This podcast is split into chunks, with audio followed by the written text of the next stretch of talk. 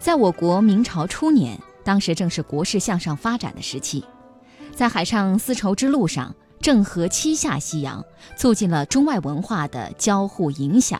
那么，从文化的视角，我们如何理解郑和下西洋的功绩呢？那么，我们今天呢，就一起从文化的视角下来关注郑和下西洋的功绩。郑和下西洋是举世震惊的壮举。南京人叫做巩真的他呢，跟随郑和下西洋的途中的山川形势、人物风俗、物产气候等，做了一一的忠实而详尽的记录。最终，他写成了《西洋方国志》一书。这书和郑和的另外两个随行人员，也就是马欢他所写的《迎牙圣览》，以及费信所撰写的《新茶圣览》。并称为记载郑和下西洋史实的三部最初的史料，也为研究郑和下西洋的史实以及明朝初年我国航海事业提供了重要的材料。而《明史外国传》就是主要根据龚真的《西洋方国志》一书而修撰的。促成郑和远航的各种因素当中，离不开古人对古代中国文化的认知。当时的中国是世界文明最先进的国度之一。当时的文化、经济等水准，也推动了我国远航事业的发展，促进了将中华之文明和精神文明向外扩展和传播。嗯，那么在那么多的文臣武将当中，明朝的永乐皇帝为什么选中郑和担任此重任下西洋呢？在茫茫的大海上，宁波造的这船又是怎样保证航行安全的呢？下面我们通过一段专题来了解一下郑和的第一次航行，听听郑和和他的船队的故事。中国明朝永乐三年，即公元一四零五年的一天，江苏太仓的刘家港，一支规模庞大的船队排列整齐，年轻的水手们整装待发。这时，一位身材高大、身穿官服的人点头示意，水手们随即吹起响亮的号角，扬帆起航。船上身材高大的人就是明代航海家郑和。他奉永乐皇帝朱棣的命令要下西洋。在明朝初期，以文莱为界，以西称为西洋。指的是现在的印度半岛、马来半岛、印度尼西亚等地；以东称为东洋，指的是菲律宾、日本等地。那么，郑和为什么要下西洋呢？明朝建立初期，倭寇猖獗，边患频仍，明太祖朱元璋下令实行海禁。永乐皇帝朱棣继位后，随着明朝政治的稳定和经济的繁荣，他开始把目光投放到辽阔的海疆上。永乐皇帝希望通过海洋锐意通四夷，实现他与四海共享太平之福的梦想。永乐皇帝左挑右选，最终选定他最信任的郑和出使西洋。郑和学识广博，熟悉西洋各国的历史和文化，而且他从小就与海洋结缘。郑和的父亲性格豪爽，乐善好施，他曾经远渡重洋，前往伊斯兰圣地麦加朝圣。少年时代的郑和总是喜欢围在父亲身边。在星辰满天的夜晚，听父亲讲远渡重洋的故事和各种奇闻异事，在郑和幼小的心灵里埋下了渴望海洋探险的种子。长大后，郑和学习了更多航海的知识。他知道中国对外航海通商的历史很悠久，他更是雄心勃勃地提出。欲国家富强，不可置海洋于不顾。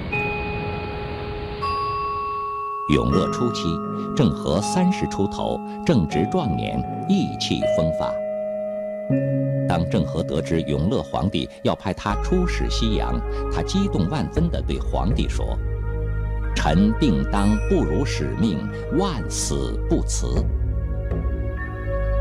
郑和雄心勃勃，然而海上航行毕竟凶险，没有充分的准备，谁也不敢贸然出行。从水手、工匠、翻译、医生到随船物资，一切都在紧张有序地筹备着。其中最重要的就是船只。郑和计划组建的是一支庞大的海上船队，除了他自己乘坐的宝船外，还有种类繁多的其他船只，他们分工明确。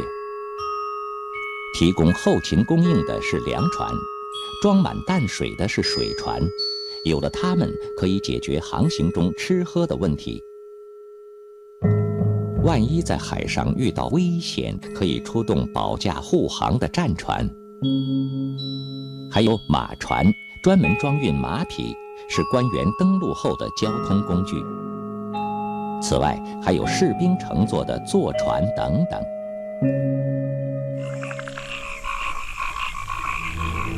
宁波府的一家造船厂里，一位姓刘的造船师已经几天没有睡觉了。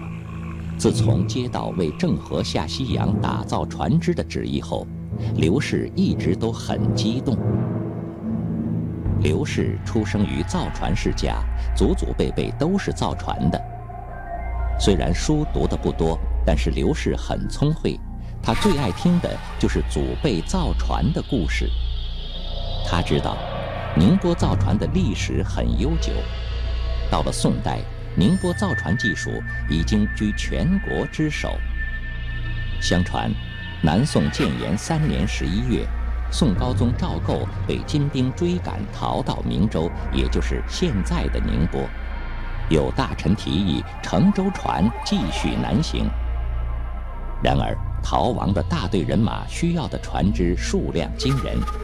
宋高宗心灰意冷，觉得是根本不可能实现的事。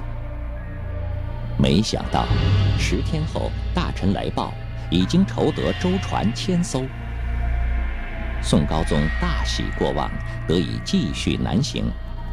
从中也可以看出当时宁波地区造船业的兴盛。每每想到这些，刘氏都觉得心潮起伏，仿佛自己也跟随着时代的洪流在起起伏伏。然而，到了明代，由于海禁，港口逐渐衰败，造船业越来越不景气，刘氏仿佛没了用武之地，痛苦落寞。此次要为朝廷打造出海的船只。刘氏卯足了劲儿，想要大干一番。然而，让他和其他工匠犯愁的是，此次出行非同小可。声势浩大的船队不能有丝毫的闪失。按照祖祖辈辈造船师留下的经验，海上航行的船只底部都是尖的，船体从上到下呈 V 型。微型船能够减少水下阻力，遇到风浪颠簸时，使船横向移动大幅减小。但是，尖尖的船底如何保证船的稳固呢？按照宋代流传下来的造船技术，工匠们反复试验，先在船底加了一根长长的龙骨，贯穿整个船身，就像船的脊椎骨。然后在船体左右两侧再加设两根和龙骨类似的粗壮的木头，被称为大蜡。这样船体结构就形成了稳定的立体倒三角形，增强船的强度和稳定性，船只可以更好地对抗风浪的冲击。这种尖头尖底的船被称为浙船。成为郑和船队很重要的一部分。刘氏和工匠们还制造出一些其他特色鲜明的浙船。绿眉毛船是粮船的一种，船头像一只漂亮的鸟头，在鸟眼睛上涂有绿色弯曲的眉毛，船名由此而来。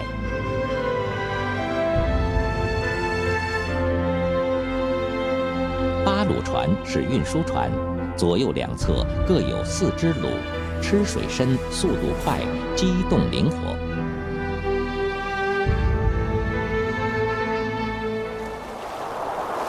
这是郑和第一次出行，他不敢有丝毫的马虎。船队规模庞大，船与船之间的距离保持在五百米左右。船队间通过各色旗带、旗语进行联络。如果遇到能见度较差的雾天、雨天，就配合吹号、敲鼓、放炮等方式互通信息，统一行动。到了晚上，船队升起灯笼，确保航行安全。通过观看星斗和航海罗盘，确定航向。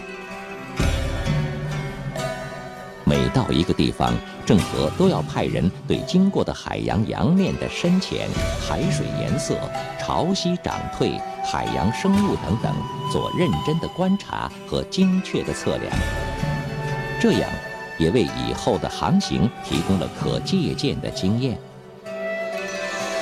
靠着坚定的勇气和先进的航海设备，郑和船队昼夜星驰，一路向南航行。首先到达了占城国，也就是今天的越南。船队受到热烈欢迎，他们带来的精美瓷器，在当地人惊愕的目光中，被一双双陌生的手抚摸和传递。当地人收下了青花瓷器，献上了最宝贵的礼物——犀牛角、象牙。然后，郑和船队经过爪哇、苏门答腊、西兰，最终到达古里，也就是今天的印度半岛后，顺利返航。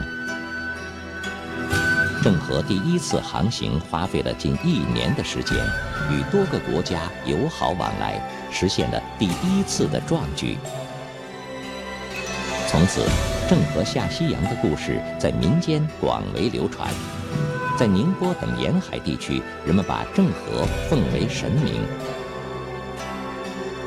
民间雕刻郑和像，出海航行前，人们会专门写下祈求平安或是美好祝福的纸条，然后将纸条郑重地卷起来，放进木雕郑和像的左肩里，以此来祈求平安。